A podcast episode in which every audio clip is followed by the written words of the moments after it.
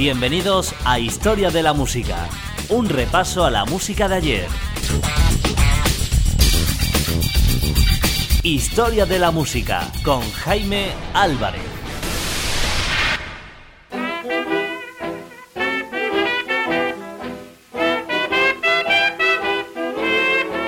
Historia de la Música, los años 20.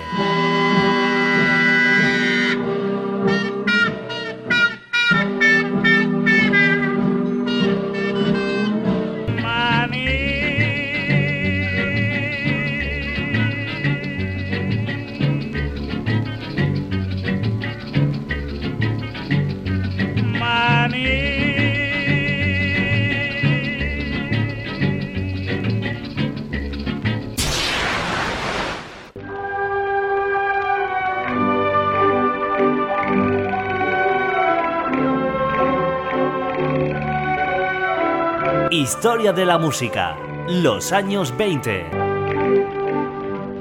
Ya estamos contigo nuevamente en la historia de la música en nuestra tercera edición. En el día de hoy vamos a finalizar el repaso a los éxitos de los años 20, hablándote primeramente de un éxito de 1929. El éxito lo protagonizaba un indiscutible Louis Armstrong junto a los Hot Five que participaron en la grabación. Son en realidad un sexteto de piano, trombón, dos clarinetes y saxofones, bajo y percusión. El tema que vamos a escuchar se inicia con una fúnebre introducción instrumental, tras la cual la melodía va progresando a medio ritmo, luego Harold Hinz con un ligero solo de piano al estilo honky tonk prepara la interpretación gloriosa de Louis Armstrong.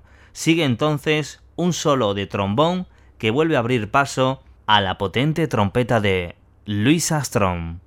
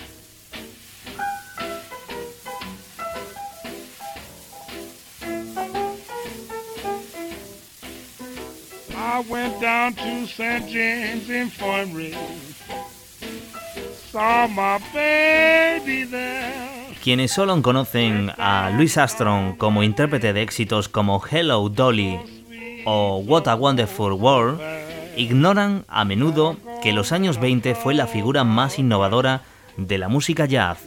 Armstrong se convirtió en el mayor improvisador de la historia del jazz.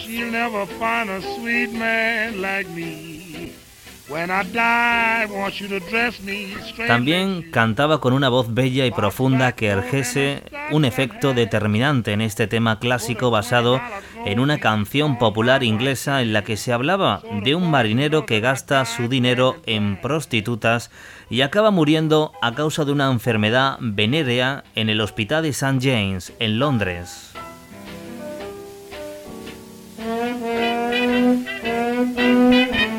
En 1928, cuando Armstrong grabó el tema, la acción pasó a situarse en América con un hombre que se dirige al hospital para encontrar a su novia muerta.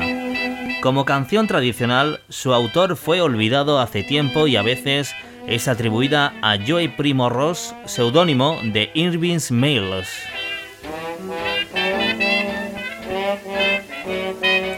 Sin duda los inicios de Louis Armstrong junto a la His Hot Five, esta banda de seis músicos que participaron en esta grabación, se convirtieron en los primeros éxitos de Louis Armstrong allá por la década de los años 20.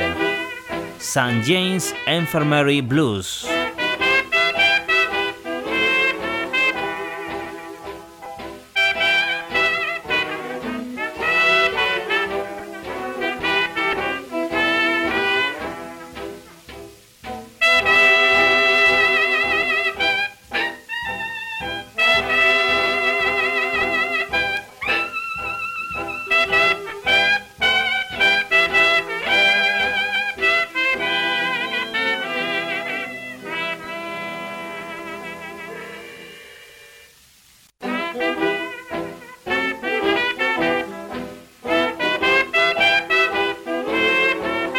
Historia de la música, los años 20.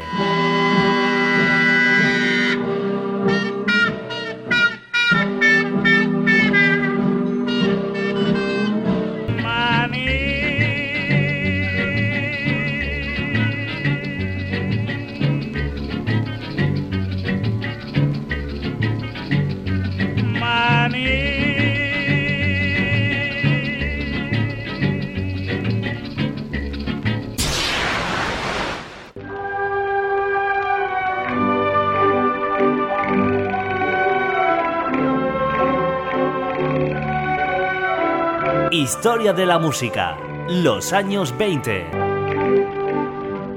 Bueno, y vamos a finalizar la historia de la música en la década de los años 20 con un sonido muy peculiar, el sonido del grupo Don Azpiazu y la Gis Habana Casino Orquestra. Te hablamos del clásico El Manisero, la primera versión del año 1929 que tuvo un bastante éxito allá por la década de los años 20 y que además ha sido versionada en multitud de países, convirtiéndose en número uno en diferentes países como Japón, en el continente europeo, además fue exportada a África y diferentes eh, países donde ha tenido bastante aceptación esta canción del año 1929 que queremos recordar hoy en la historia de la música, Don Aspiazú y la Gis Habana Casino Orquesta, El Manicero. Maní era el grito de guerra con el que se iniciaba esta canción que sirvió de detonante a la mundialmente conocida Rumba Manía.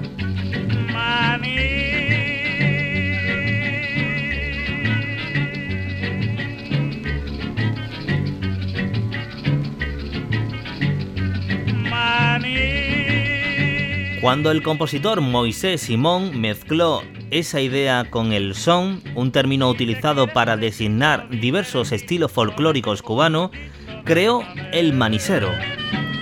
Su autoría no está clara, pero la canción lo convirtió en un hombre bastante rico. Las ventas de partituras, muy importantes en aquella época, llegaron al millón de ejemplares, al igual que el del disco de 78 revoluciones. La estrella cubana Rita Montaner grabó la primera versión en 1928, pero la que triunfó fue la de Don Azpiazú y la Higgs Habana Casino Orquesta, con la voz de Antonio Machín. Fue grabada en mayo de 1930 y al año siguiente se convirtió en superventas en Nueva York y fue un éxito en Japón y Europa. Influyó decisivamente en Occidente y en África Central. El single, importado por Azpiazu, conocido entonces como Rumba Foxtrots, tuvo tal éxito que es considerado el origen de la rumba Congo Likes el manisero formó parte del repertorio de las grandes orquestas africanas a escala continental.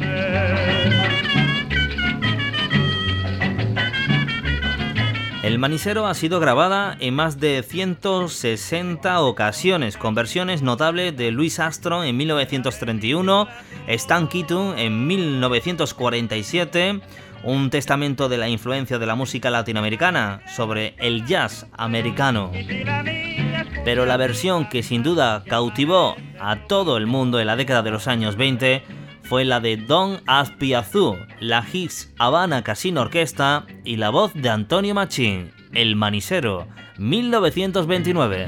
Dame de tu mami.